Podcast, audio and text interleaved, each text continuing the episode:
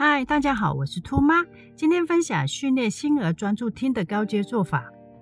兔妈必须再次强调，若您孩子被怀疑已诊断为谱系孩童，您必须先做正规特殊学校布置的家课，而后有多余时间才学习兔妈分享。兔妈当年也是先做学校家课，而后才是自创的方法训练。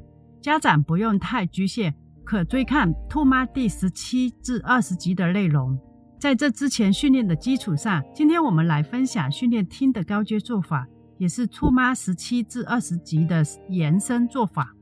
家长必须明白，所有居家训练都是为了更好地适应幼儿园及升小学而做准备的。为此，密集式训练至关重要。专注听的高阶做法：一、没有提示，孩童听到即能够做到；二、肢体提示，孩童听到但不会做。需要家长帮助或依赖才能做到。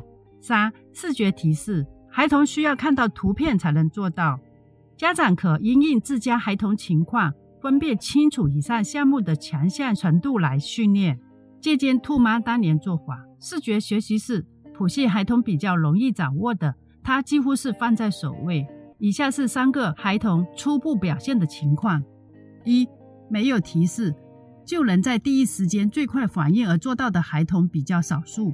例如，家长说站起来，孩童即时做到。二、肢体提示，例如家长说站起来，孩童听到但不会反应，需要家长扶他的手臂，示意他站起来。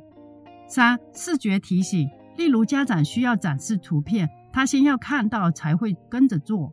以上三个孩童初步表现。家长先因应自家孩童发展情况做出识别。若你想改善普系孩童专注听的方法，请留意下一集的具体方法。若您觉得内容对您有帮助，敬请订阅、按赞、分享，让更多家长运用如何训练孩子专注听的方法。